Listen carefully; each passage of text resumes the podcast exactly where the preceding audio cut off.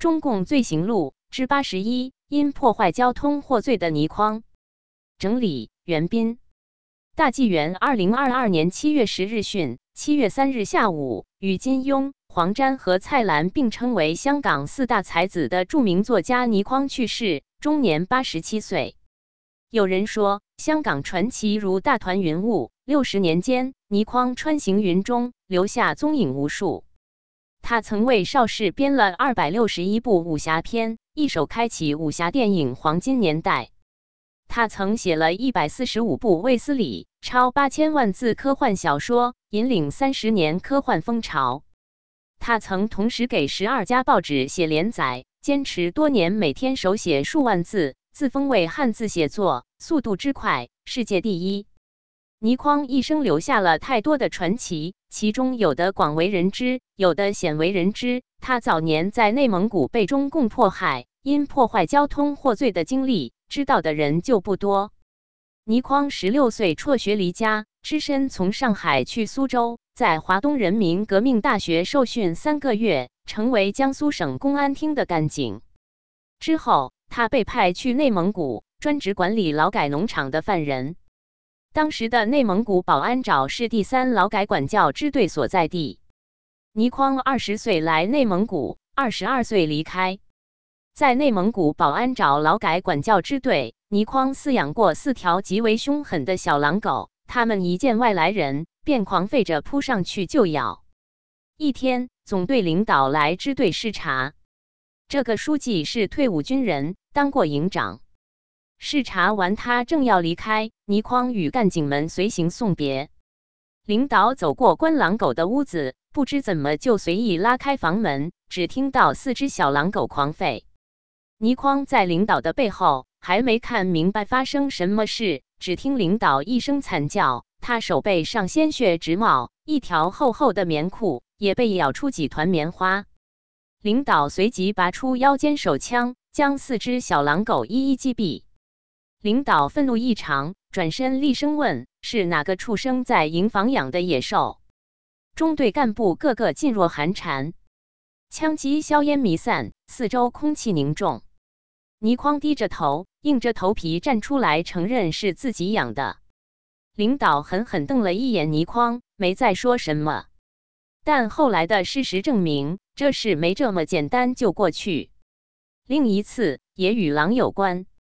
倪匡所在的支队接到上级通知，选派干警去总队参加批评会。倪匡被选上去总队部开会。开会了，由那位枪击四只小狼狗的领导主持。这次挨批评的是一名测量员。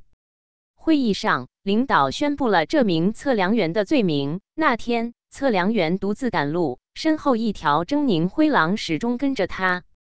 身处草原旷野，测量员内心慌乱，挥舞水平仪驱赶灰狼。测量员在挥动水平仪时，不慎与地上沙石碰撞而毁坏了。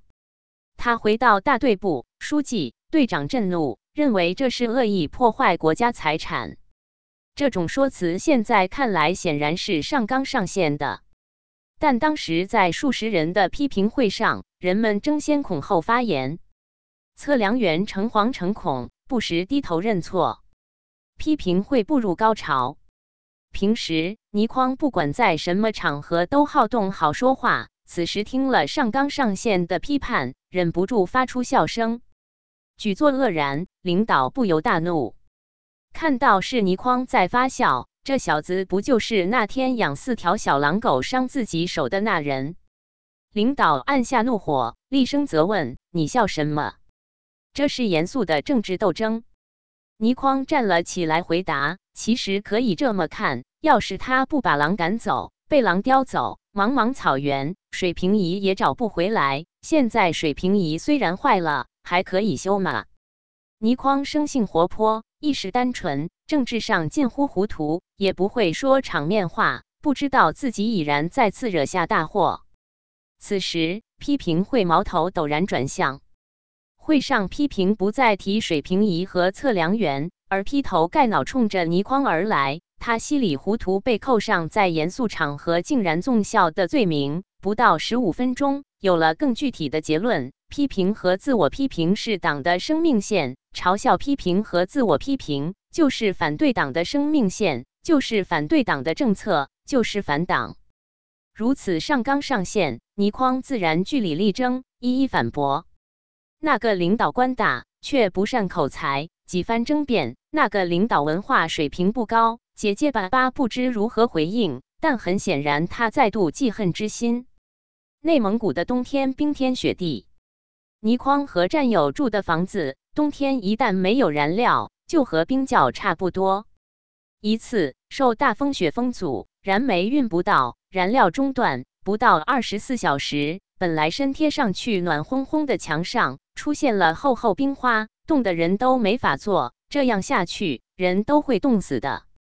倪匡想起不远处有一道小河，河上有一道简陋小木桥，是粗糙的、随意搭成的。河水早已冻到了底，过河可以不必用桥。于是倪匡带了工具，找了几个人，把那座木桥拆了，化成一堆木柴，搬了回来，烧了三四天，霉运来了，就此渡过难关。本来他认为那是小事一桩，来年春暖花开，再去砍几株树，把桥搭起来就是了。谁知总队知道后，又上纲上线，变成政治事件。倪匡背上一大罪名，破坏交通就是反革命罪行。批评会、批判会、批斗会逐级升级。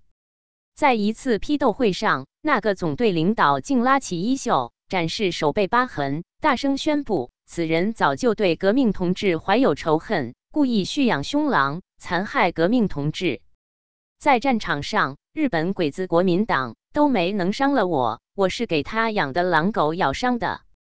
这是早有预谋的反革命行为。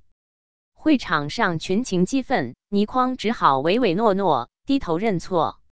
会后写上几万字检讨，承认自己潜存的反革命思想。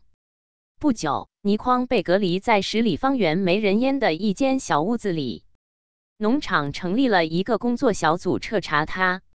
五月初的一天，倪匡在总队部政治处的一位朋友悄悄跑来倪匡那间小屋。这位朋友是蒙古族人，来自托克托县，原先与倪匡一起工作，两人不久就成了好友。朋友对他说：“情况不对劲，看来你有危险了。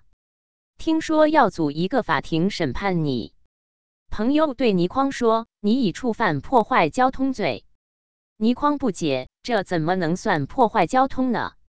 不就拆了一座小木桥吗？到夏天再重新铺上去。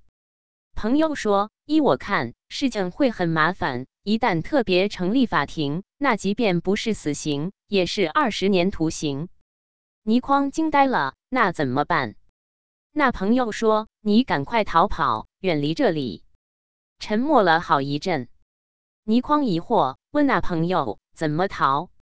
那朋友说：“从草原腹地走，要朝北跑，那里游牧民族多，有蒙古人村落，蒙古人会收留你的。他们正需要劳动力，住上两三年再说。”他接着说：“我帮你去偷一匹马，骑上它逃亡，越远越好。”翌日早上，那朋友牵来一匹马，马又老又瘦，没有马鞍，只披着两个麻布袋。那朋友说：“你快跑吧，兄弟！”倪匡握着他的手臂：“我跑了，你们怎么办？你别管那么多了，记住往北走。要不是有幸获得这位好心人的帮助，及时逃离了内蒙古，最后逃到了自由的香港，被打成反革命的倪匡就不会有后来的人生故事和辉煌了。几十年后，倪匡还记住这个蒙古人，认他是恩人。”责任编辑：高毅。